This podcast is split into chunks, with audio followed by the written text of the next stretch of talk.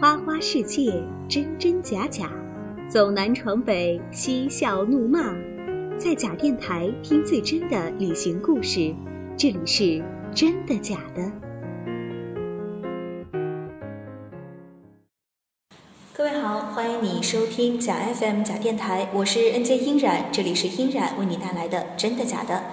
嗯，二零一五年已经开始了将近小一个月的时间了，可是我们的节目依旧没有更新，真的是非常的抱歉。你现在听到我们的声音呢，也许会觉得有些空旷。第一个是我们节目录制场所的原因啊，第二个是也许这样刚好给大家营造出一种很空旷、很高海拔的一种呃情境吧。这和我们今天要采访的嘉宾他去的目的地是有关系的。那么赶紧请出我们本期。很难得请到的嘉宾小胖，小胖你好，大家好，主持人好。嗯，呃，我们今天要聊的，和你沟通，你去过很多的地方，为什么会选择今天想要和我聊一聊你三年前的这个青海之旅？而且听说你去了三次，为什么对青海情有独钟？嗯，人这辈子都会去很多地方。嗯，也许有的地方你去过之后，吃一顿，喝一顿，玩一会儿，睡一觉，嗯，回来之后就忘了。这就是我们常说的上车拍照。下车撒尿，然后回来之后一问什么都不知道。嗯。而青海这个呢，是我和朋友一起做的攻略，查了很多嗯资料，做了很长时间的攻略，而且在那里差点就回不来了。所以这是我印象深刻。这么多旅途中印象最深刻的一次。分，你说你去了三次，就第一次去是什么时候？嗯，我第一次去是青海湖，朋友去。跟朋友一起去青海湖，他们是骑行，我是开车绕了一圈。嗯。然后，嗯，他们要在那待好多天，我在那绕了一圈青海湖之后，就去看其他的行程了。啊。这个是第一次，第二次是和几个朋友，然后他们去川四川那边办事情。嗯。我和他们一起。然后从坐飞从武汉坐的飞机，嗯，然后飞到的成都，然后从成都那里，然后办完事情，大家去了青海，嗯的微微转了一点，也就是说回来了。也就是说，第一次是看了这个传说中的天堂的一滴泪——青海湖。你对青海湖什么感受？就这种标志性的景点。我对，因为我第一次去青海的时候，就是去，特别是第一次去青海湖的时候，当时是对高原是没有认知的。嗯。当时你知道，我们平原地区这个温度已经是三十多度，一出门都很热，恨不得一天到晚开着空调躺在屋里面。就是夏天的时候去的。对，七八月份。然后我当时去青海打电话订房间的时候，我问他有没有空调。嗯。他说。你冷吗？没有空调，我们有电热毯。说我们这儿空调电不足，但是电热毯可以承受得住。当时我就很惊呆，用一句话说，我和我的小伙伴们都惊呆了，因为当时没有对这个高原的经验。那时候也那时候也是好多年前，二十出头，没有对这个高原的经验。然后我就说：天哪，电热毯，我在这边。我后来就感觉是季节颠倒了那种。对对对，季节是颠倒了。当时早晨起来去看青海湖的时候，我就是披着被子去的，因为衣服带的都不是很足、很够。那一年的青海特别特别冷，平常只要穿羽绒袄、抓绒服就可以了，但那一年穿着一个有点薄的羽绒袄，结果都冻了，哎呀，差一点就感冒了。也就是说，在青海的七八月那一年也是特别冷的，特别是早晚。对对对，因为高原嘛，温差对吧？他们当当时他们说新疆有这么一句话，嗯，叫做中早晨穿袄，中午穿纱，抱着火炉吃西瓜。对。但我觉得青海当时虽然没有西瓜吃，啊，确实我没找到卖西瓜的，但是我确实有一种那种中午只要穿着单衣服，嗯，早晨要穿着很厚的袄。的感觉对，其实就不仅这个呃西藏也好，这个青海也好，就是一些高原地区，它的早晚温差，包括这个呃日晒这一块，都是驴友怎么说都要非常注意的，要适应那边的一个气候吧。所以青海它是一个非常大的地域，你不能说去一次、去两次、去三次，你就可以对这一片有了了解。我觉得，除非你在当地生活，而且是那种四处的。类似于游牧民族，游牧的那种，就是漂泊式的生活，你才能对他的有一点点了解，因为每次你去看到的只不过是一个断面，你要有很多断面之后，才能在你脑海里面组合组成一个形象。所以我觉得去一个地方，你要是喜欢一个环境，可以去很多很多很多次。我甚至认识了一些朋友，他们刚开始就是跟我现在一样，就是去一次十天、十五天可以跑十几个城市，但是到后来的时候，他们一个城市都不跑，就跑就待在其中一个地方，甚至是。一个乡村，嗯一待待十天半个月，嗯就是早晨睡到自然醒，然后打牌，然后自己去跟当地人一起做吃的，然后再回去。嗯我觉得他这样才是真正去放松，真正去了解一个地方的好途径。对，所以我听你这样说啊，我觉得其实你也就说出了游客和驴友的区别。游客是有一种我刷城市，我刷一个城市，我留下自拍照，我留下所谓的游记，图文并茂，盖一个章一样，宣示着我在这这张地图上走过了哪些地方。而驴友呢，它也许是一种，可以这样说，我我的理解是，驴友也许更自私一点儿。就是我要获得的是我自己的满足，我自己对这个地点也好，对这个认知，或者是这段时间我想生活在这个地方，我我只是想生活在这个地方，看看这个地方而已，我并不想留下什么，也并不想带走什么。那你对驴友的这个理解是怎样的？嗯，我对驴友和游客的理解，嗯都认为它和人的经济和精神生活状况有关。嗯比如说我比较穷的时候，我有五百块钱，我肯定想用五百块钱走七八个城市。嗯这个时候就好像我们现在的旅游，就是比如说旅行社，嗯他用低价去招揽，它实际就是在你精神不富裕、物质也不富裕的情况下嗯出现的一种现象。嗯后来呢，出现了漫游，也就是还有背包游，就是不跟旅行社，不看他们这种设计好的景点，自己去游。嗯但是驴友它也分好几种，嗯我觉得第一种就是大家经常挂到嘴边的嗯自虐型的驴友，嗯就是有地方住我也不住，我一就定要住青旅扎帐篷。对对对，一定要住帐篷里面。嗯哎，哪怕我跑到那个黄山上面，嗯他扎帐篷当时是十块钱，嗯然后我也要扎帐篷，然后我有正常的可以买门票的地方我不走，嗯。我一定要翻山越岭到上面，然后也来不及看风景，然后扎个帐篷就跑，这是一种我认为是自虐型的驴友。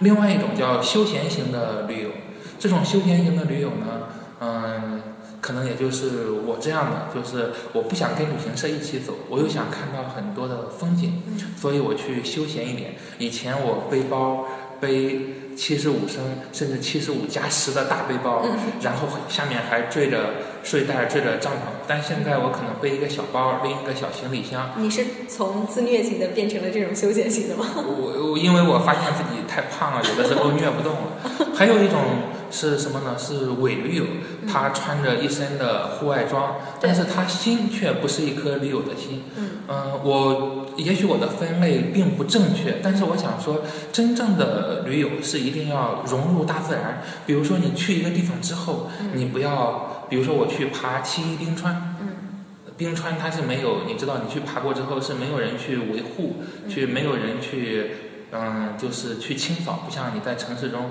你乱扔一个方便面袋子，可能十分钟之后，那个环卫工阿姨就给你清走走清走了。嗯但是在那地方就没有，你要是吃一路扔一路，天哪，那你就会把整个环境都给破坏。曾经就有人在网上曝光说去爬七一冰川，结果在低海拔的时候，发现路两边垃圾就给你一个指标，就是这个指向指向牌儿。为什么？路两边火腿肠，嗯、这个果冻、巧克力袋儿、方便面，各种垃圾都有。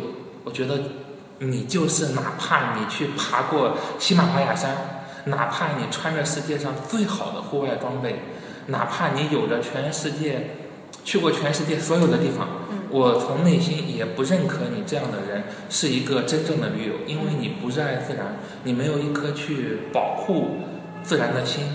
你想，我们与天斗、与地斗是非常容易的，但是我们要与自然和谐相处是非常难的。啊，这样的与自然和谐相处的人，他才是一个真正的旅游。对，其实我觉得，呃，你也说了，从这个经济的层面和精神的层面，不管是划分这个游客和驴友也好，或者是说驴友也分为 N 多种也好，对也许分是分不清的，也许每个人的境界和经济达不到一定的一一种水平，但是我觉得，即使是游客，我们现在也说，你只有爱惜那个环境，后面的人。他才能跟你一样享受到，或者是分享到一种美景也好，一种心情也好。对你看过美景之后，你给他搞乱了，嗯，然后后面的人再也看不到了。我觉得这种行为是不可取的。对，那你也许不是一个一个行者，而是一个破坏者。对，那样的话，他一定是个破坏者。嗯，我们在这个今天正式聊青海之前啊，聊了你的很多的一些想法也好、观点、态度哈。这是因为我们其实听过我们节目的朋友应该知道，我们之前呢也录过一次，呃，青海，说青海是最像西藏，但是又和西藏不太一样的地方。这个观点你认同吗？嗯，说这话的人呢，可能是个女孩子。嗯，你猜的很准。嗯，她可能只去玩儿，嗯而我喜欢在玩儿之前和玩儿之后去看当地的书。嗯其实，这个藏区是一个很大的概念。我们现在一提到藏区，嗯，只想到一个地方，西藏。就是西藏。对。其实印度的一部分，嗯云南的一部分，嗯四川的一部分，青海的大部，甚至包括其他省份，它都属于藏区。嗯它属于藏区，嗯就好像呃我打一个比方，我不知道这样说妥不妥当，嗯就好像你说汉人的居住区，比如说你说安徽，安徽是汉人的居是主要是汉民族的居住区，嗯但是你说汉民族的居住区，绝不仅仅指安徽。对我认为应该是这样的一个地方，它本来都属于藏区，就没有什么像与不像。把你蒙上眼睛，把你放到滇藏也好，把你放到川藏也好，把你放到青藏也好，把你放到西藏也好，嗯你都是分不清的，它都是藏区，嗯它具有着非常相似的文化。你说为什么不能说是一模一样的文化呢？嗯，因为他当时跟我们介绍也，因为他也不是单纯的去旅游，他也是去做一个暑期社会实践活动，嗯确实就是一个女同学，所以呢，他也就跟我们聊了一些景点，青海湖啊。那你今天要跟我们主要，我们赶紧进入正题，嗯主要跟我们聊的是应该是二零一二年的七月份，嗯一个十天的一个行程。对，十天加上休整，大约十二天。嗯嗯，呃，我想知道你当时是几个人一起去的？就你刚才应该也提到了是跟朋友一起这一次，那那你们是几个人成行的？是什么样的一个契机？大家都有这样一个十天的时间，可以和朋友一起去一个向往已久的地方。嗯，大家都知道，你像玩户外的人呢，他是有论坛的，嗯是有各种论坛。嗯如果你想去，你做好详细的攻略，做好详细的行程，嗯做好详细的这个旅途的，就是花销表，嗯然后呢，就会有人给你报名，嗯，钱打给就或者是所以是这一次是你组织的，等于是就你牵头的。不是不能啊说是我牵头，应该说我的朋友牵头。啊然后我一看去那么多地方，而且大部分都是原生态的地方，啊，更重要的是花销又比较节少，约啊非常节约。然后，于是我就报了名，并且跟他一起去，嗯，做这个行程。嗯。然后我们出发的时候，我们出发的时候是八个人，最多的时候旅途上是十三个人还是十四个人，嗯。然后最少的时候是六个人，就是行程是不断的在就是变动的，嗯。就是人数是不断的在变动的，有人加入，嗯、跟着走了几天，他去了另外一个地方，也有人就是一直跟到底，嗯。也有人就是中间去过你们一两一两个对他只因为他比如说你只有五天时间，也许嗯你只玩前五天，玩过前五天之后，第六天你再打飞机或者打火车，然后就回去嘛。嗯，当时。也就是说，那你们这些论坛里的一些朋友哈、驴友，呃，现实生活中认识吗？有的认识，啊，嗯，有的不认识那。你怎么看这种关系？因为我也和就是听过节目的也知道哈，我上海有一个也是类似的驴友的群吧，叫浅来，我也是和他们一起去过这个浙江的仙居。你是怎么看这种？可以说算是你对他的 ID 非常的熟悉，这种比较熟悉的呃现实生活中的陌生人，我觉得挺好的，嗯因为根据社会学的基本原理，呃，人他只只能维护大约十到三十名朋友。嗯。就是说，如果我说的这个朋友是比较亲亲密型的朋友，正常情况下，你连十名亲密朋友你都维护不了。嗯。不信，等你夜里面特别难受的时候，想找一个人说话的时候，你可以打开手机，嗯。然后你可以从上一直翻到下，也许你有五六百位、七八百位，甚至一两千个号码，嗯但是大半夜能找到陪你说话的，嗯，外卖。嗯，对，还有肯德基的小哥，啊、对，啊所以所以嗯，这一段又说的特别心灵鸡汤哈。其实有些时候，嗯，不是说朋友吧，就是这种驴友，我们并不需要怎么说，并不是需要大家一直陪伴，也并不是需要一直去分享，也许只需要哎，大家都想，那就结伴同行就好了。大家觉得状态好的时候一起，觉得呃有分歧，或者是说大家想选择的景点不一样，那就分开，就很自然。嗯，对，嗯，那么刚才也说到了书，我想问一下，你是一个旅游带书的人吗？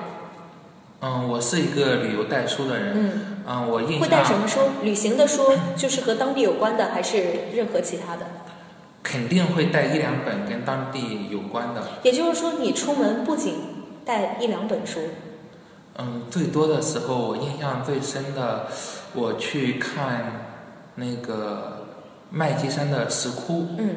然后回来之后，当时当时这是第一个点，嗯。看过之后我的包就背不动了，嗯。因为我把他的那种绘画的书，嗯。当时形成的书，包括敦煌的那个，包括因为麦积山附近，嗯、就是敦煌，看过麦积山之后，又去看了敦煌，然后买了那个各种书，嗯包括它的这个不同的造像，他们叫造像，造是制造的造，嗯它不能讲是雕刻或者是什么的，因为它有的是雕刻，有的是空中制造，甚至有的是用泥，不同的手法，嗯还有用木头，什么的都有，所以它叫我们统称它叫造像，嗯佛教的造像。我买了很多，买过之后就，哎呀，因为你知道书是很重的一种对东西，就没有办法，然后就背不动包了，就曾经遇到过这样的非常、嗯，非常尴尬的一种一那个说种场面。明真的特别喜爱这些，所以舍不得，就就一直就是不停的装，不停的装，后来才发现自己背不动了。对，甚至有的时候爬到山顶想留一个纪念，嗯留什么纪念呢？就捡一块石头，然后塞到包里面，然后这个石头一背背好多天，然后回家之后就在想，咦，这是从哪个山顶捡的？然后，呃，然后呃，还有去东北，去东北长白山，然后别人在伐木工人在造房子，嗯他们都是用那种原木，叫做我不知道，我不认识树，然后非常粗，大约有。你也把它装进背包了吗？我把它就是砍废掉的，就是边缘的一个角，大约有三十公分，嗯就是三十厘米嗯这么高的一个，就好像女孩子的靴子，嗯中中短靴这么高的一个嗯原木，嗯大约有有一个有一个微微丰满一点小女孩的腰那么粗的一根原木，你这样比喻，大家虽然我们是电台节目，一定想的非常的丰富。啊啊啊，然后就然后塞进了背包。当时我已经有了一个身上背了一个七十五升的包，嗯然后还有一个备用的小包。嗯备用的小包我也是呃当时也是咬着牙买的。嗯。这个包背过这块木头之后，基本上就废了，因为它是相机包，嗯。我把里面的东西都给它掏。掏空，嗯。嗯，左掏右掏，然后把这个包背着，然后这个木头背了大约七天，最后又坐坐飞机，然后告诉我它很重，嗯。要托运，嗯。然后我又去找的那个物流，嗯。然后又去托运的，然后到市区又打又打车重新到市区，然后因为木头它需要检验什么东西的，他说什么这样那的，反正就费尽周折。费尽周折，嗯然后回到家，然后放到家里面，然后他现在的命运呢？没了。没了嗯，是发霉的霉，啊，发霉了。啊、嗯发霉了。我后来给它打磨了一下，用那种砂纸又打磨了一下，是我们家猫练爪的最好的、最好的地方。所以也就是说，你的旅行的这个所谓的纪念品啊，真的很特别，木块，呃，石头。你当时你怎么愿意就是把这些东西收回来，而并不是像一般的朋友一样去一些景区啊购买一些藏族啊，有很多人会买那些手链啊，嗯或者一些围巾啊之类的地方特色的。你为什么会选择这些比较自然的？嗯、哪怕哪怕你去尼泊尔，嗯。嗯、去买，如果你找不到地方，我认为你不如去一趟江浙，你去一趟中国制造，你去一趟义乌，嗯。可以把全世界的好东西。不是可以把中国甚至周边国家嗯。地区好多著名景点的各种嗯纪念品嗯。都一口气的买回来，而且价格还非常的便宜。嗯。我的我的母亲去一趟东南亚嗯是。是几？我不知道它的行程，好像是三个国家。嗯然后回来买的东西，我在淘宝上都发现了，而且价格你忍心告诉他了吗？我我没有忍心告诉他，而且价格都是淘宝上的十五倍以上。嗯，一盒什么明信片，然后他告诉我这是换成人民币要一百多块钱，嗯然后我在淘宝上是八块钱包邮。哪家淘宝店？告诉一下哈。这个也就是说，你带回来这些东西是买不到的，是你的独家记忆，可以这样说。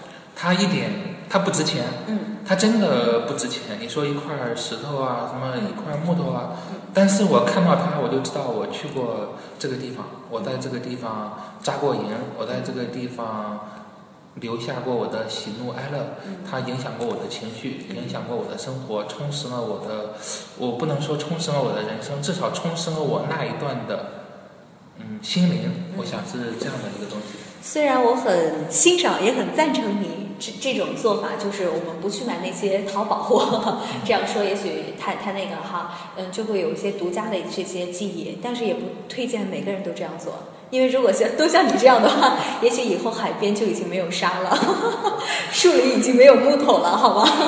嗯，我觉得我们这期节目啊，真的可以分很多段我们之前聊的，我感觉你的经历真的非常丰富，每一段好像都能聊成我们一集的这样节目啊，也所以也也看邀约能不能成为我们这个 真的假的一个固定的嘉宾，都来可以给我们多聊聊，传达一些。好，我们还是来聊一聊我们到景点吧。毕竟这是您跟我，呃，约聊的时候主要说的这个话题。我们前面跑远了，不过我还想再补充一句，嗯。我拿的木头是他们建房子剩下的尾料尾料对对对。我拿的石头是一块非常小的，嗯。大约就是只有大家普通就是小女孩的拳头，小女孩皮带头的那个大小的那一块小石头。为什么这么喜欢用小女孩打比方？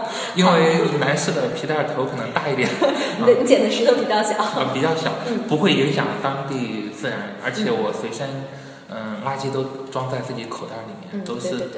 嗯找到可以扔的地方嗯，然后再扔的。嗯好，那我恢复这个呃主播的这个职责哈，小胖，我们把话题 还是赶紧再拎回来，嗯我们来聊聊青海吧。你们是选择什么样的方式进入这个青海的这一次？首先是火车，因为飞机很贵 火车火车会很便宜，嗯嗯，但是当时从我所在的城市到青海那一年嗯是最后一次运行绿皮火车。啊，这酸爽。哇天哪！嗯那种那种，当时绿皮火车，嗯它只有软卧，不是软卧，只有那个乘务员，啊乘务员所睡的那个舱室里面嗯才有空调。嗯我就蹲在乘就是乘务员舱室的那个跟那个那节其他车厢的接口处。接口，嗯死活就是不愿意动，嗯一天都蹲在那里，最多就站起来，然后再蹲下。就是为了去凑那一点儿凉气。因为当时车厢里面人山人海，嗯然后因为是绿皮车厢，停的又很慢，然后太阳，特别到中午的时候，太阳一晒，你就感觉你就是罐头里面的鱼，嗯而且是放到微波炉罐头里面的那条鱼嗯。被挤得不成样。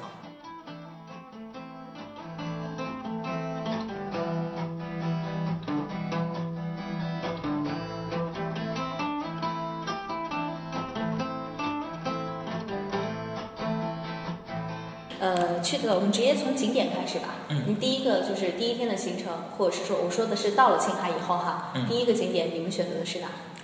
甘肃，嗯，为什么说去青海要去甘肃？甘肃对。因为青海它是一个很大的一个地方，嗯。不同的地方看到的是不同的风景，嗯。而且我去的还是，嗯，它不同，当时，嗯，甘肃的那一部分嗯。它有非常著名的寺庙，嗯。而且还非常近。我印象中它叫下河，嗯。下河县，嗯。然后阿蓬寺，然后它还有酒叫阿蓬酒，嗯。然后我家里面现在还有，嗯。然后先去看了一眼，然后再返回的青海。嗯，那个呃，你从甘肃走的时候，你包括看说这个看了寺庙哈，你刚才说的这个呃拉卜楞寺，我看你之前也有我偷看了一下你的这个攻略哈，嗯。你们当时说就是在早上的时候，它会有这个辩经，汴京对你你有去去去去听吗？是一种什么样的一种形式？你什么样的感受？何止去听，我当时在夜晚的时候就绕着那个小镇嗯去转，那个天特别像蓝宝石一样的天，嗯然后在内地是看不到的，嗯就是在大陆，就是不我应该怎么说？我应该说在平原地区是看不到的。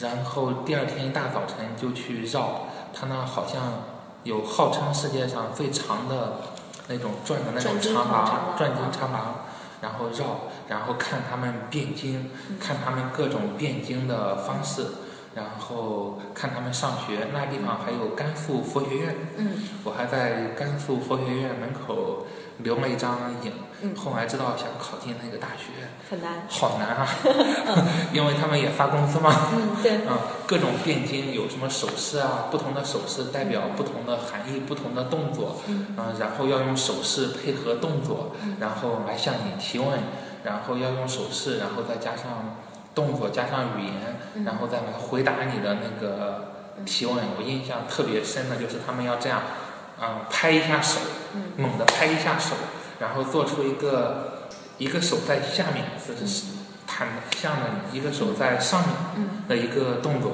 然后再向你发问，然后再向你这样的一个动作，然后再回答。当然我学的非常不像，嗯他们都有什么含义啊？比如说这个是代表向你启迪啊，这个代表向你智慧啊什么的，然后有非常复杂的含义。嗯嗯，当然大家我觉得。听我说，或者是从网上看他们偷拍的照片，因为那地方不允许拍照片。对，如果看的话，大部分照片都是偷拍的。嗯为什么说大部分？也许有人得到了许可，这个我嗯们不能说的很绝对。嗯，嗯，不如亲自去看一眼，真的非常的有意思。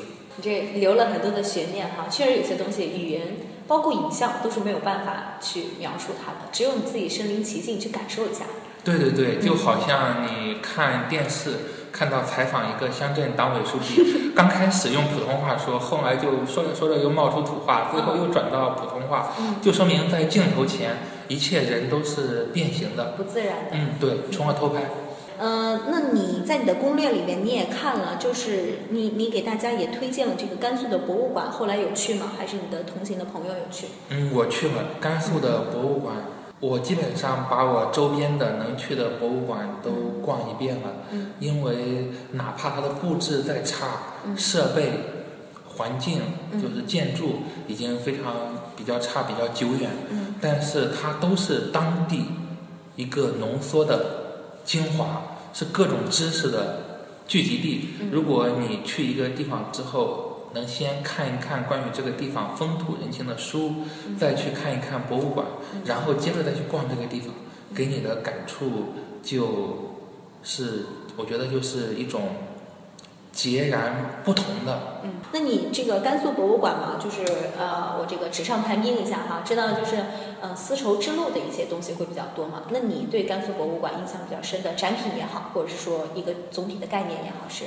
中国最好的博物馆之一，藏品最丰富的博物馆之一，嗯，中国最值得看的博物馆之一。你这个是听讲解员说的吗？还是自己的一种感受？自己的感触，我觉得真正让我值得看的这种博物馆，除了湖北的博物馆嗯之外，就是嗯北京的博物馆，北京的几个博物馆，嗯然后就是甘肃的嗯博物馆，那地方它的历史嗯渊源太多太多，嗯。然后特别是丝绸之路那种冲击。你说的丝绸之路嗯是它的精华，但只是它精华之一。嗯它的出土，包括上古时代，包括中古时代，包括历史上的东西，包括，哎呀，真是太棒了。然后我觉得我在甘肃博物馆买了很多书回来，然后但是我觉得说好，我毕竟不是专业研究这个的，嗯还是您去看看吧，不要钱，而且还有免费的讲解。更重要的是，我向大家推荐，他那地方有甘肃大学，嗯啊，应该叫甘肃大学还是叫兰州大学？嗯几个教授，啊，他们都会在那里当那个讲解员。嗯我们现在也在提新的丝绸之路，嗯嗯，真的是，嗯，中国古代最伟大的一条，商路嗯你说它是商路也好不，完全。它但它不完全是商路，嗯它是文化的交融的一条一条主干道。嗯中国对外这种交融的主干道已经非常非常少了。就是在古代的时候，这种主干道没有几条，我们能提出来的可能会有，也就一条这种丝绸之路。嗯我们说这个郑和下西洋，嗯但是它后来的一些东西都没有保存下来，都被当时的后来的兵部尚书一把火给烧掉了。对，比如说我们说茶马古道，但是茶马古道现在都在我们国家的境内，嗯啊、你也不能说它是对外交流嘛，但是在当时它是对外交流的，嗯是这样的一个情况。嗯那么在甘肃呃博物馆、寺庙还有其他的景点吗？还是就转战去了这个青海了？嗯，这是我去这一次去甘肃青海嗯的时候，嗯，其实也是第二次去甘肃。嗯甘肃其他的景点，呃，不能说景点吧，嗯呃，其他的这个应该说是景点吧，嗯我也都以前也都走马观花的嗯去看过。嗯，还有什么给大家推荐的吗？简单说一下。玉门关，玉门关哦、玉门关建议大家不要去，啊，你这大喘气。为什么？为什么大家我们去过之后说一句说春风不度玉门关？嗯为什么不度玉门关？嗯因为门票太贵了，真的是非常值得一看的景点。嗯你站在那里，如果你没有文化，或者不是说你没有文化，说如果你没有对文化的这种感觉，嗯。嗯，我我应该是这样的，它的宾语是感觉，就是说，如果你没有对文化的这种感觉，嗯。那你去玉门关，你就看，哎呀，一个土，一个土堆，一个土包子，有什么好看的？哎呀，但是如果你知道这是历史上在这里发生的故事，嗯。好多将领在这里守边关啊，嗯哦，你想想唐朝的那种边塞的诗人写的那种，然后想，然后再想起杜甫写的那种诗“车辚辚，马马萧萧萧萧”，然后你再想起很多这种呃“犹是春归梦春归梦里人”这种这种这种感觉意境，哎，你就觉得哎呀，站在这里你能你能想起很多很多东西。你闭上眼睛可以站一天，嗯但是它毕竟只是一个土堆，而且它的门票太贵了。嗯，好，那我们哎说了一大段哈，赶紧赶紧进入青海吧，迫不及待了。嗯，青海这一趟因为走了好多天，嗯去了好多地方，那我们也不一定需要按时间。我已经我们按时间的话，应该说我已经呃没有了已经很多事很多事情都已经模糊了。那我们就按说故事一样，想哪儿说哪儿。我想说，那我就说说年保玉泽吧。好，这是我印象中最深的地方，因为我就是在这里差一点回不来了。从这个下河的海拔三千到了这已经是五千多了。年保玉泽，对，是藏族传说中的圣山圣湖，嗯他们叫海子。嗯嗯，很多地方说大大小小有十几个湖。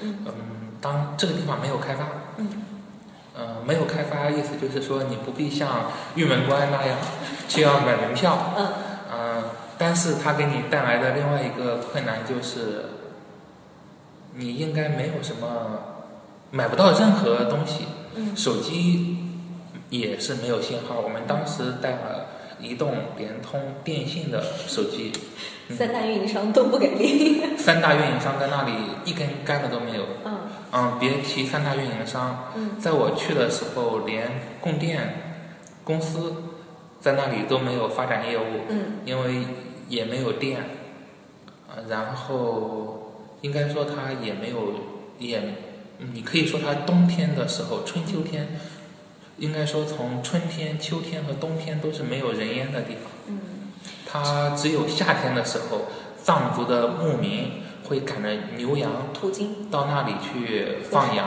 嗯喝水、放羊，然后才会有人烟。嗯然后呢，后来就是我们这种出行的人多了，嗯当地藏族的人才会就在那里搞了一些简易的，嗯，帐篷啊、大帐篷或者是小玻璃房，搞了一点这个发嗯发电机嗯在那里，但是这个电呢只供那种隐隐约约的，就是给你照一个照个亮，嗯。你在那里也基本上没办法充电，也没有任何对外的联络。你，就感觉到人一下子回到了原始的，或者说回到了古代的社会，嗯，那种感觉。有的我就享受恐慌还是？刚开始有点享受，哎呀，想想，哎呀，这多好啊！谁想打电话都找不到我，嗯，然后就恐慌，会不会有什么事啊？会不会有人来找自己想的？太重要了，现在就好像前段时间《中国青年报》登了一篇文章，说一些大学生应征说，嗯，一一周还是一个月不用手机，不用手机，我记不清具体时活不下间。去了，说然后都说活不下去了，说一打开就是时时刻刻都想把手机拿到那里。手机病嘛，对，嗯我们在那里就是你手机带着也没有用，嗯你什么东西带着都没有用。在这儿我想印证一个上一期这个我们真的假的问这个去过青海的嘉宾陈源哈，他没有能给我们一个解释，就是他呃网上有一种说法，说是在高原地区的手机一些电子呃产品啊会比较费电，这个是真的假的？你有体会吗？嗯，这个是真的，因为如果特别是去北极和南极嗯坐游轮的去玩的朋友，嗯嗯，这个也可以有那种打折的时候，大家还是可以去的，嗯大约也就一个月。嗯，花销当然也是相对比较高的，嗯但是如果你买最低的票，嗯然后还是攒几年钱，还是可以承受得起的。嗯他就，嗯，我当时去做，朋友要去，嗯、是，嗯、朋友要去北极去玩，嗯，然后我给他做了一些其他的攻略，因为要买很多你，是攻略狂吗？你享受做攻略的过程吗？我不是特别享受，但是只有好朋友需要的时候，我会帮忙，嗯而且这种帮忙并不是说你自己去做，嗯而是几个人在一起，就好像你要出门的时候，嗯你会想，我忘我会不会忘记带这，会不会忘记带那互。相提啊、醒。有一个人会提醒着你，会把它都写在纸上，你要带什么带什么，你要提前好几天，这样就绝对不会忘东西。当然，有人会把这张纸给忘了。其实你这个啊，我们按大类分也分的不是很细啊。其实很多人不管是旅行也好，游客也好，是分两种的。一种是像你这样，我不管这个攻略会不会跟我路上，我并这并不是我限制我路上的行程或者是一种一种方式哈，但是我要做一些准备，对它有一些了解。还有一类人就是完全不做规划，就是我遇见什么就是什么，这种的哈，这这也是那我应该属于第一种，而且属于第一种标准的代表人，加强版加强版。我们会在做攻略的时候考虑到，如果遇到什么困难，如果想看什么景点，如果要周边要有变动，我们的攻略应该怎么，下面应该怎么调整？嗯因为只有你一环接着一环，一环接着一环，嗯你下面才能玩下去。为什么会这么说？因为你去的时候，很多地方你要包车，嗯你说我要走，天呐，那几百公里，两个地方差三五百公里，你要走到什么时候？肯定是包车。比如说，你都跟他提前打好嘛，付过定金了，你说我又不去嘛，定金谁退给你？嗯，所以我们是严格按照攻略走。如果嗯，而且在做攻略的时候就要考虑到变动，比如说刚开始去高原的时候，有人高原反应怎么办？嗯刚开始去的时候哪哪出现了什么问题怎么办？每一个细节都考虑好，前期考虑的越细，后期你就能玩得越开心。嗯，好，那我们再来说说说到这个年保玉泽哈，嗯，你说在那儿差点回不来了，是什什么一个状况？嗯，那地方是圣湖，嗯我印象最深的那地方有两个湖，一个叫仙女湖，嗯，一个叫妖女湖。这两个名字有什么玄妙吗？我后来嗯去过之后才明白，嗯仙女湖呢，大家都要藏族有一个仪式叫绕湖，嗯，就是绕着湖要走一圈。走一圈，嗯一般情况下呢，一个人的体力绕到先绕到绕到第一个湖的时候，嗯你还可以撑得住，嗯周边景色又特别美，嗯所以你会感觉到它像仙女一样。啊但你绕第二个湖的时候，你就会发现一点体力都没有，又冷又饿。中午的时候热的，你想把衣服都脱下来；晚上的时候冻的，你都什么都受不了。啊然后这个时候，你看再美的风景，你感觉它像妖怪一样，没有心情，没有心情了。所以第二个大家都叫它妖女湖，但是我不知道藏族人是不是这么叫的。这是你的理解。我只知道就是嗯，去玩的人都是这么叫的。嗯。但是为什么这么叫呢？这是我个人的理解，仅供大家参考。对，如果我们的这个听友中有去过的，会 有特别是对这非常了解的朋友，也希望能告诉我们。那我们再来说说吧，特别感兴趣的，怎么回不来了？嗯，我们当时去的第一天的时候，嗯，跑到那个地方，第一天的时候是找到一个大姐家，嗯，住了下来。她当时给我们提供的是玻璃房子，玻璃透全透明，全透明的，嗯，玻璃房子，然后一间房间大约也就是三乘以三，嗯，那么大，三乘以三那么大就是大约九平方米。放了中间是两张，中间有斜着放了一张床，四边还有上下的床，还有什么床？我们一共是，嗯，六个人睡一张，睡一个屋子里面，嗯，就是六个人睡到一个屋子里面，嗯，然后一个人是八十块还是一百块，我记不清了，嗯，然后那是他，那对他来说那是丰丰丰厚的一个收入，不是不是，我说对他来说天气。对他来说是一年最炎热的季节，嗯，但是对于我们一群穿着 穿着长款羽绒袄，嗯，然后应该说女士穿着就是在小羽绒袄外面再套一个羽绒袄的这种情况下。然后男士都穿着大胶鞋，甚至都穿着大防水鞋。有钱的就穿防水鞋，嗯，然后没钱的就穿大胶鞋，里面都穿着羊毛袜，嗯，然后腿上都套着护膝，还是 hold 不住。然后都觉得还有点冷的情况下，然后看着他们大姐说：“哎呀，今年天气可热了。” 这是他一年最热的呃一种状态，一种一种时段。然后你那种心情就就不知道就。不知道该怎么说，然后他那个锅里面，嘟嘟嘟的煮的都是肉，嗯，嗯，非常香，嗯，然后但是你要知道，他们煮肉是不洗的，嗯，嗯，就包括连肠子也是这样挤一下就不洗了，嗯，但是你去了你还担心什么呢？人家都吃了几千年、上万年也没有事情，嗯，你去了就吃呗，嗯，然后东西因为。什么都没有，所以东西也比较贵。在那待几天之后，连看一根火腿肠都觉得，然后突然有一种我回到了现代，然后回到了现代的感觉。我们在那里待了几天，然后待的是非常开心。那地方一定要穿防水的鞋，而且要穿，嗯，尽量穿就是高帮的，非不要穿中高帮的，而要穿真正高帮的防水鞋。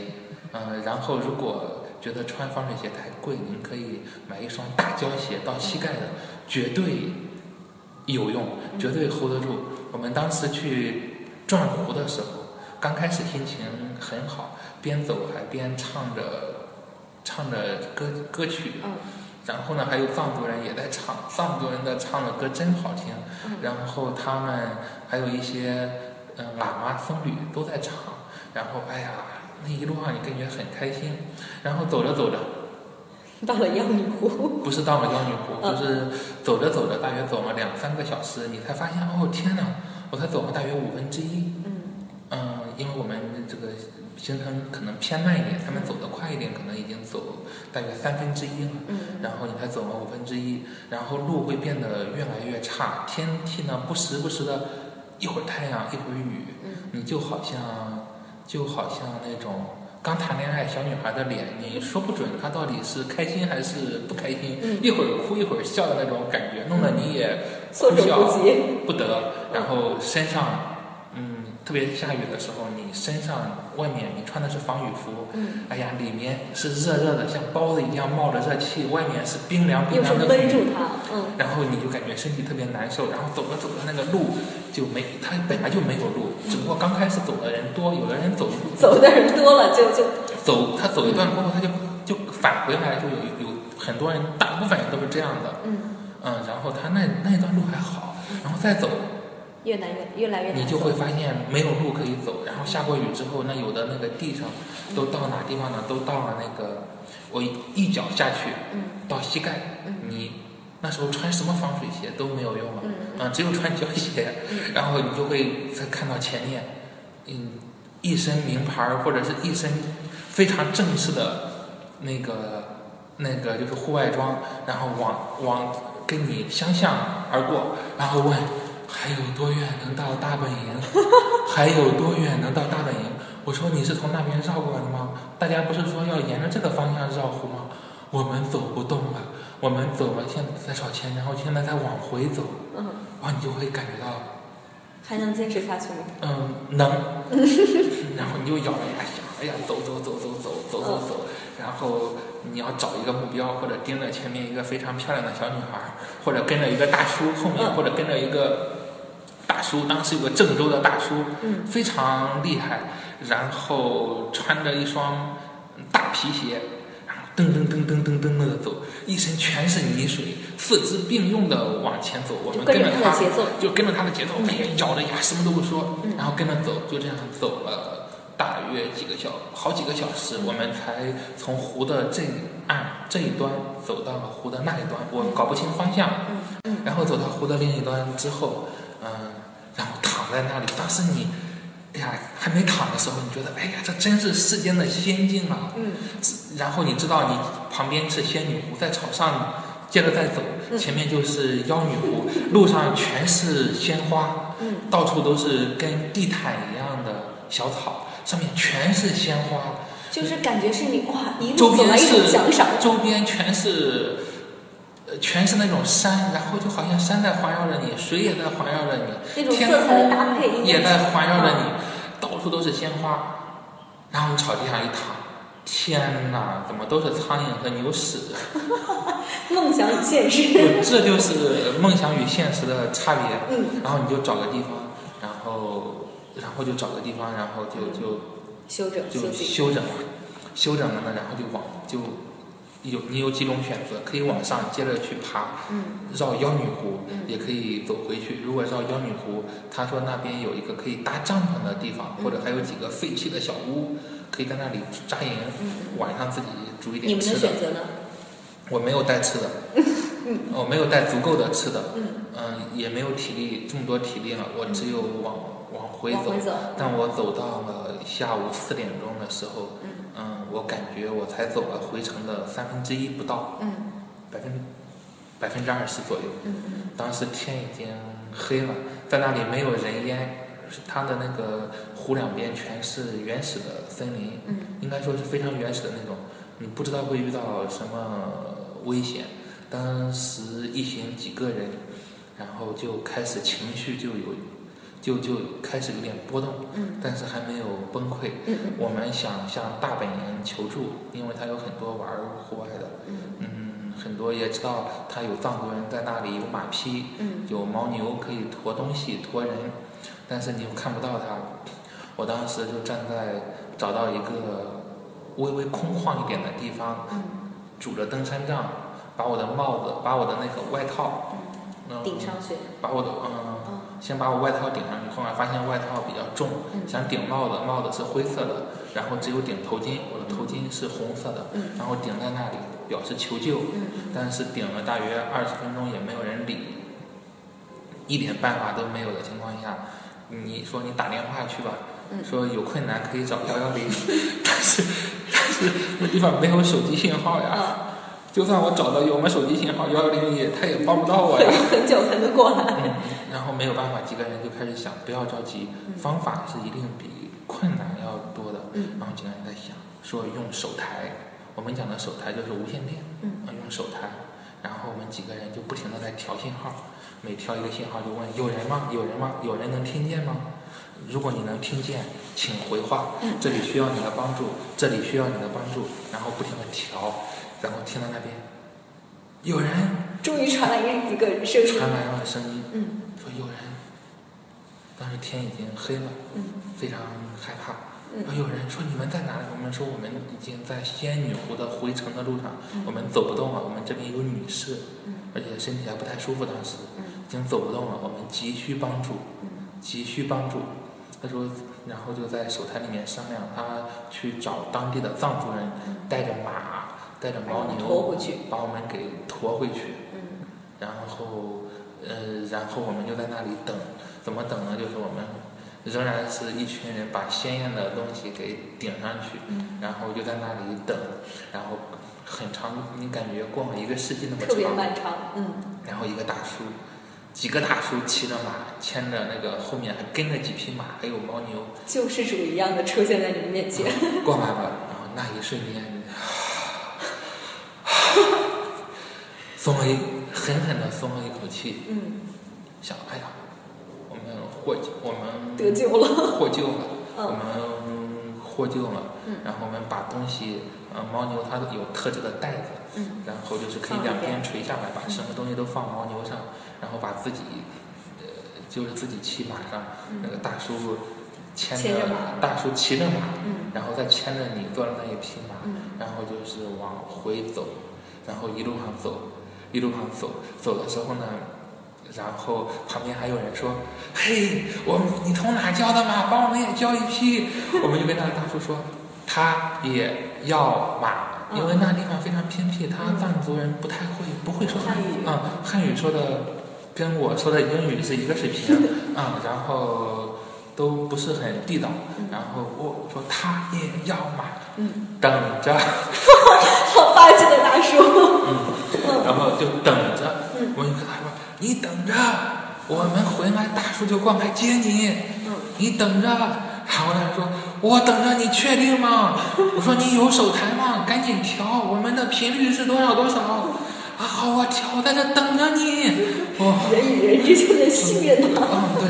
嗯然后我们一路上就光遇到这样的人，遇到好几波，都是走。如果我们没有叫马，他们可能也也也就是见不到，因为他们刚开始也是先跟着一些大叔，大叔就知道这边有紧急情况，一路上只看到我们的信号才停下，嗯没有并并没有跟这些人搭讪。对然后他们一看到有，如果要是我们没有骑马，我相信他们能走回去。嗯，但是一看到有人骑马，就反而这种信念或精神就崩溃了，对，他们他们的精神就想，哎，我也要做，我也要做。实际我，实际他们只有那么，一小段路了，也许，也也就一小段路嘛。嗯。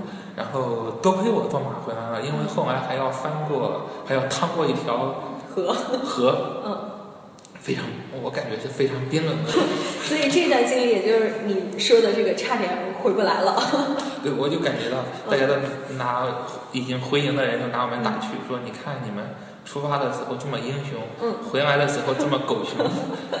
我说我说我说虽然狗熊，但是最活着起码真好，回来了，嗯然后你就感觉到挺开心的。所以这一段这几天的行程也是我去过那么多地方嗯印象特别深刻的一次。嗯，很有意思哈，好，那我再说一个小故事。嗯，还要跟我们分享一个小故事，我记得第一次去，就是我们去藏区的时候，因为我从云南也进过藏，从四川也进过藏，从青海，也进过藏，然后每个方向都进过。然后，嗯，我第一次去藏区的时候，嗯看到那种藏族的文字，当时特别兴奋，几个人跑到那一个牌子那地方要合影。嗯当时是一块大石头，那地方要合影，我也不知道他写的是什么。嗯，然后合过影之后，每个人都合嘛，都照了。合过肯定影之后合过影之后，然后背后一看有汉字，啊，写的是什么？然后我说，我当时就呆了，写的是雨雪天气减速慢行。就你这个让我想起来前两天看一个新闻，说在韩国的街头，红色的邮箱被中国人误以为是垃圾桶。你不知道看过这个没？就是有时候我看了，对就不知道的时候会闹出一些很很有意思的一些笑话。对，然后我就，嗯，就看了那个，当时就不知道该怎么办。销毁照片，销毁。哦，没有，我觉得是一个特别有意思的特别有意思的一个，嗯嗯，一段就是一段经历。嗯然后你从刚开始对藏区的那种模糊，嗯然后一直到一点一点的印去，过好多次，去过好几次，不能讲好多次。我想今后肯定还会去，而且不是一次两次，嗯因为我知道就有一个画家叫何南燕，他就在藏区待了很长时间，嗯回来之后整个画风都变了。嗯虽然我不是学艺术的，嗯，但是我想，如果你多去几次，可能会好一点。我比较喜欢，我喜欢看城市，但是也也非常更喜欢看自然。嗯，嗯，嗯，这个是你的一个整体的感受哈，包括我觉得你说的很对，就是很多东西吧，我们请在座的嘉宾做再多期的节目，都不如你自己亲自去一下。不管你去哪吧，有钱没钱，有时间没时间，近的地方、远的地方，城市也好，自然也好，自己的体验，这种经历和故事是可以分享的。但是我觉得有些感受就跟诗说的一样，只可意会，不可言传的。对，就好像经常一块儿出行的朋友。然后对同一个地方感受是不一样的。对，但是我们有一个共同的，比如说我们中间闹闹笑话的时候，然后闹笑话的时候，然后大家一提起某一个笑话，就会想起某一段往事。嗯，因为你比如说我一提到这个笑话的时候，我想如果听众朋友有跟我一起出行的，就立刻会想到我是谁，就会想到那个往事。那种默契是很微妙的。对对对，其他的朋友就听不懂，就不知道你在说什么。就是那种私藏的记忆，就是哎，只有我们知道那种就好像隐晦的快乐。就好像你跟朋友在肯德基吃一百次，不如你做一次大餐，做一次自己的私家菜，给他，他会记忆很长时间。咦，你看他做的私家菜怎么这么难吃啊？所以就是说，嗯，没有什么好坏之分吧，都是自己的一种经历哈。嗯，还有几个小问题还想问一下你哈。我看你的攻略里面准备的时候，有一处很有意思，也是我们真的假的每一期必提的问题：衣食住行，对吧？吃这一块，你你有一个嗯，可以说是一个一个小贴士吧，就叫吃货注意，就是去一些地方要吃哪些东西。你这几次的这个青海啊，包括这个呃，就是西北这个藏区这边。你觉得对你印象最深的食物是什么？推荐一个印象最深的，推荐一个最好吃的，是同一样东西吗？酸奶。酸奶。到藏区喝酸奶，当时我们有一个体育老师，一米八几的个子，二百斤的体重，然后钻到了一个帐篷里面，看到了一桶酸奶，然后就有一个大叔站了起来，藏族的大叔，然后我们这位。一米八的个子，二百斤体重的体育教师，站在这位大叔的旁边，就好像弱不禁风的一个瘦瘦弱弱的小女孩。你可以想到藏族人，他是多么魁梧啊！怪不得被当时大家都说这是非常优秀的一个民族啊。然后大家去喝酸奶，我们把那个藏大叔家里面的库存一桶，他真的是用那种。铁桶和脸盆去做的酸奶，然后很酸，我们给他一群人十四个人给他喝完了，喝完了大叔就笑，呵呵，然后意思就是钱钱，嗯，然后我们问多少钱一碗，说十块钱一碗，然后我们说这喝了好多碗啊，没法算，最后掏了好几百块钱，然后跟大叔，然后每个人跟大叔又合个影，然后我们站在大叔旁边，就好像我就感觉自己，嗯，以。以李玟的个子站在姚明的旁边的那种感觉。我要说郭敬明。嗯。我脖子不太长。不要不要死脸。嗯。然后，然后就是那种那种嗯那种感觉，还有就是他们藏族人自己烧的那种嗯自己做的各种食物。我们曾经跑到，因为车嗯有一次开车就是绕着绕着。那个司机也不是当地的，绕迷路了，找到了一个藏族的村子，然后他们进去，他们那个村子好偏僻，因为我们当时都捡没人的地方走，好偏僻，也没有路啊。当时他们见了我们一群，很开心，哦哦，然后他们把他们没有电脑，他们当然通电了，但是没有电脑，嗯，也手机信号也非常弱，然后他们把。基本上是把全村的人都都叫出来了，跟我们合影，就好像就好像我们成了一处经典，我们成了经典，在他们眼中我们就是经典，因为你们也是新鲜的，我们也是新鲜的，他们跟我们合影啊啊，然后合影给我们拿各种那种做各种吃的，我们也把我们身上剩余的什么花生米呀，嗯，就是一种交换，全部都嗯。都给了他们，我们到他们那个。房间里面，哎呀，后来发现自己当时的样子太狼狈了，整个脸晒得跟锅底一样。嗯，不对，不不能像锅底，跟烧红了的锅底一样，又红又黑的那种那种感觉。然后风尘仆仆，嗯，非常狼狈，然后闯入一个小村庄，然后跟一个村子的人在那里，他也说不好汉化，然后大家就是连交流带比划，然后然后一起，他给我们做了很多很多吃的，甚至啊，然后包括他们做的那个酥油茶，然后各种吃的，嗯，我们都。然后你要说让我推荐什么好吃的，我说真不知道，你就当你就到当地，然后找什么小吃一条街呀，或者到当地人聚集的地方去吃，一定能吃到很很正宗的东西。就好像我在嗯，就好像我去西北吃羊肉一样，就跟着他们大货车司机一起去吃羊肉。进去之后，那个厨师根本不看。根本不问你要点什么菜，因为他那里只有一道菜，就是就这么任性，就是葱爆羊肉。嗯，他就数人，一二三四，然后看到瘦的。少一点，然后就是半半斤半斤半斤，然后看到我。哦八两，他是论斤论斤算钱的，然后你知道吗？他就根据你的，他也不让你点菜，他也不需要你去。点餐也不需要点餐，然后就是他们那里也没有蔬菜，没有任何蔬菜，然后就是羊肉，羊肉跟着我跟着那个我们当时跟着一群货车司机，然后蹭了他们的那个副驾驶座，嗯然后就跟着那个跑过去，算是打车，啊，算是打车，对。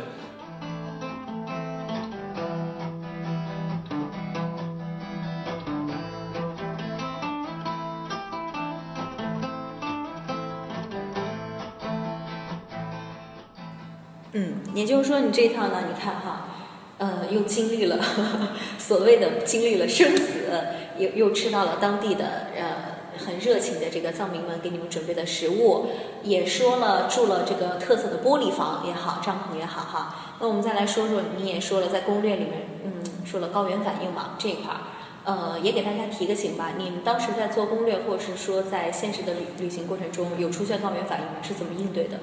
嗯，百分之只要是成功回来的人，在告诉别人的时候，都会告诉别人说，没事的，没事的，高原反应真的没事的。嗯，我想说，那是因为你真没事儿，真没事儿。对，所以你感觉没事儿了，就好像我们遇到了 SARS。嗯，嗯，我们可能十二亿人，可能有除了那几百个人之外，剩下的人都说，哎呀，SARS 没事的，就是瞎紧张了一场。你看我们家还买了板蓝根，还买了醋。但是你问问那些真正得了 SARS 的人呢？嗯，他难道说 SARS 也没有事儿吗？嗯，高原反应也是这样。嗯，百分之九十九点九的人都说没事儿，没事儿，真没事儿。但是还有千分之一的人呢，有事儿。他这个有事儿，对他来说就是百分之百，而且是百分之百的生命的危险。那你们当时是怎么？所以任何人要去高原之前，我不建议你直接从四川就进。西藏呃进藏区也不建议你从青海进藏区，我建议你到云南，先去玩一玩。就慢慢的适应。云南的海拔就是一千多，然后到香格里拉的时候好像是我记不清了，我说的不太准确，啊就是好像是两三千啊，不太准确，就是我的意思就是说那里是一个低海拔的地区，先先到云南低海拔的地区看看，你登上玉龙雪山，到了香格里拉。哎，我觉得都没有，你觉得都没有事儿，然后你再往上走，这样好不好？如果你要有事儿的话，你在低海拔的时候就已经有反应了，嗯。那个你就知道你不能再走了。任何出去嗯的，就是任何想去高原的人都建议你到高原的边缘地区，也就是说低海拔的地区先适应一下。如果你感觉到自己能适应，你再往上；不能适应。你再走下来。嗯，那其他的方面，像药品方面呢？因为以前我们的嘉宾去这个西藏的时候，他对他来说，他就是说葡萄糖对他特别有用。喝点红景天，身上带一点葡萄糖，带点盐、盐糖之类的各种药品，包括拉肚子药、感冒药、消炎药、紧急药。嗯，一个群一个团队里面带一个应急包，是肯定是没错的，而且是一定要一定要带的，否则万一出现了什么。也会影响大家的一个行程和心情嘛，对吧？影响行程和心情都是小的，万一要出现了什么，你身上没有一点点药品怎么办呢？所以你带一点是对自己的负责，而且是一个团队里面大家一起带那么一点，不会压秤。啊。没错，这也就是团队旅行的一个好处吧，大家互相提醒、互相帮助的哈。好，嗯，那么我们最后哈，到节目的最后，我们不聊不聊你去的这趟经历了，不聊景点了，说一说吧，说一说你包括以前说每一年都会去两个景点，今年有哪些计划，或者是以后还想去哪些地方？就说我们说一些你没有去过，但是一直想去的地方吧。我特别特别想去一趟新疆，嗯因为我不想去，就是他们那个乌鲁木齐啊，像这样的就已经没有什么意思了，以前也都经过过。然后我想去一趟，就是新疆比较偏僻的一些、一些地区，我想去。另外，我微信上有一个非常呃没见没谋过面，只聊过天的一个朋友，嗯他一直在伊朗，然后伊拉克，然后呃就是就是整个嗯中东啊那片在土耳其，在那一带去旅行，已经旅行大约两个月了。嗯嗯，我想如果可以的话，我也想背个包去伊朗、伊拉克，然后呃然后然后走一趟。但是我胆子比较小，我想前提条件是那里还是稳定一点的还是，稳定一点。嗯但是像土耳其，嗯嗯，像那个蒙古，然后像这些我还都是想去的。嗯国内的我就想去新疆，嗯想去新疆的一些嗯比较偏一点的嗯地区嗯。我觉得每个民族都有每个民族的特点，你不能带着恶意的眼光去看待。当然，这一片地方如果非常不稳定的话，嗯那那你尽肯定是尽量不要去，就是选一个比较稳定的，又比较偏远一点的地方，嗯然后去过一段生活，嗯嗯，看一看当地的那个，看一看天山，看一看当地的民族的风情，这是我想去的。嗯，所以最后一个，我当时想问你，现在我觉得也没有必要问了。就是我觉得你之前哈去过很多地方，然后现在呢，嗯，不能说回归吧，就是说也是上班族按部就班的每天工作这样的。到底哪种生活更合适或者是更好？这个我觉得已经没有必要去问他了。那么最后吧，最后你有什么一句话也好，或者是提醒也好、贴士也好，跟我们的朋友分享一下。嗯，我觉得如果你真的非常喜欢古代的文化和文艺的话，我建议您去山西和陕西，嗯藩晋之地和关中之地，真的是中国文明的发源地的核心区域。嗯然后一个是山西，一个是陕西，就是三晋和关中，嗯。然后特别棒，去听听秦腔，看看表里河山，嗯。看看当时这种，嗯，看看当时就是那种那种风貌，嗯然后喝一喝一盅真正的山西的老陈醋，然后看一看那个看一看兵马俑，嗯看一看那个嗯，看一看他应该说的城墙，但是千万不要 自己就那样违规的爬上去。嗯 然后我觉得看一看这些东西应该是非常有意思的。如果想去的话，还可以到那里去寻找一些，嗯，还可以沿着长城的区域去看看古长城，不要看什么嘉峪关呀、八达岭啊，那就没意思了。然后去看一看古长城，嗯，就是不收门票的那种，嗯，可能会有另外一番感受。更多的景点以后想推荐大家，我们现在来预个约哈，以后如果有机会的话，多多做客我们真的假的，好不好？嗯，好，好，那么本期节目呢，因为时长的原因呢，呃，暂时告一段落。但是我们二零一五年才刚刚开始嘛，所以我们要去的地方还很多。呃，特别喜欢好妹妹乐队的一句歌词，就是“世界那么大，天地那么辽阔，再次相见也不是没有可能的”。那我们就一起期待着二零一五年，所有的朋友在路上都会安全开心。好，以上就是本期假 FM 假电台音冉为你带来的真的假的，再次感谢小胖。